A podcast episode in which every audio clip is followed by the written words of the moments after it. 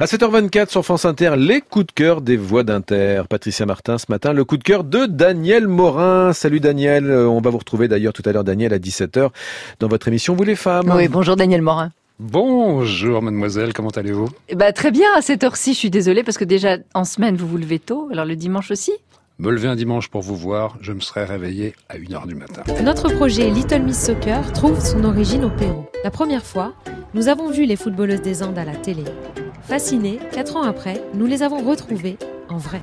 Pour partager un match folklorique à plus de 3800 mètres d'altitude et offrir aux Churubamba une bouffée d'oxygène loin de leur corvée, on a dû sortir le portefeuille. L'argent, c'est juste pour dédommager. Quand tu vois euh, les femmes sur le terrain, mais c'est euh, un bonheur absolu. Je suis sûre que jusqu'en bas de la vallée, tu les entends rire. C'est euh, trop beau. Je ne sais pas si c'est courage, j'ai trouvé émouvante en fait. Quel est votre coup de cœur, cher ami?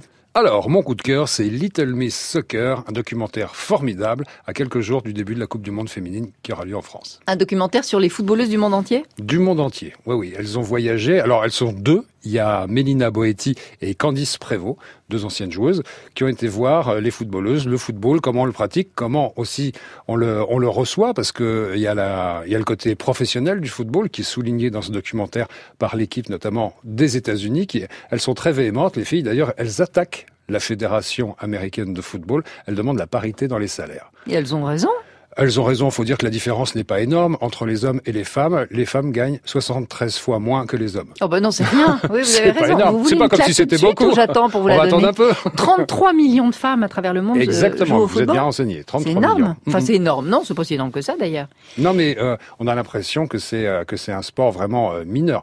Ça commence à s'arranger un petit peu maintenant avec les retransmissions parce qu'ils ont compris qu'il y avait un engouement populaire qui était qui était en train de prendre le dessus. Et est-ce que quand elles sont sur le terrain, est-ce que c'est aussi une façon pour elles de, lutter finalement pour leurs droits. Ah, complètement. Alors, euh, la jeunesse du football, vous le verrez aussi dans ce, dans ce documentaire, qui, une fois de plus, je le dis, hein, formidable.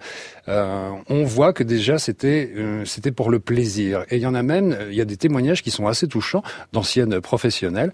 Et on leur dit, mais vous n'êtes pas un petit peu un petit peu jalouse de l'évolution hyper rapide de ce sport au niveau, au niveau professionnel, au niveau de l'argent Et pas du tout. Et d'ailleurs, elles se disent que maintenant, si c'était à refaire, elles ne voudraient pas être professionnelles. Elles préféreraient rester amateurs pour garder cette, cette joie de vivre et d'aller jouer simplement au football. Est-ce qu'on peut imaginer, j'ai vu que le premier match féminin avait été joué à Édimbourg en 1888. Je ne sais pas comment les filles étaient habillées, ça devait être quelque chose, mais oh, c'est à peine imaginable. Mais quel courage il aura fallu à ces, à ces femmes bah, c'est euh, du courage, ça va jusqu'au courage physique, parce qu'il faut pas oublier que certaines filles, euh, on les empêchait physiquement d'avoir un accès au vestiaire.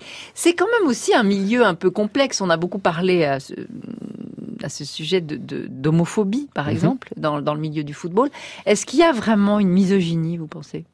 Ah, une misogynie. Alors, dans ce, toujours dans ce documentaire, il y a, y a une femme qui est très très drôle, qui euh, qui s'occupe d'une équipe qui est très très militante LGBT+, et euh, le nom de l'équipe très drôle, c'est les dégommeuses. Mhm. Et elle se demande, parce qu'elle trouve que la situation s'est améliorée, certes, mais euh, elle se demande si en fait cette évolution du foot, où on voit maintenant quand on prend la photo d'une équipe, et notamment de l'équipe de France qui va bientôt entamer sa Coupe du Monde, euh, on les voit manucurées, les cheveux longs. Elles ont un peu un profil qui, on a l'impression que c'est pour plaire aux garçons, pour avoir un spectacle un peu fifille. Elle se demande si c'est pas ça la vraie raison de l'évolution du football.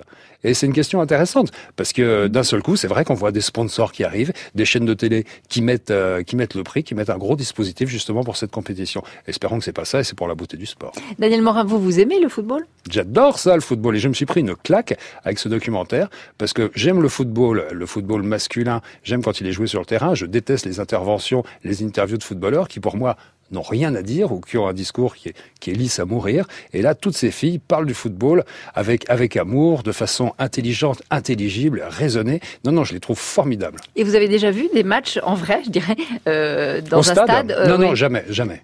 Mais ça, il faudra y aller alors. Ah bah écoutez, c'est en France, je vais pas me gêner.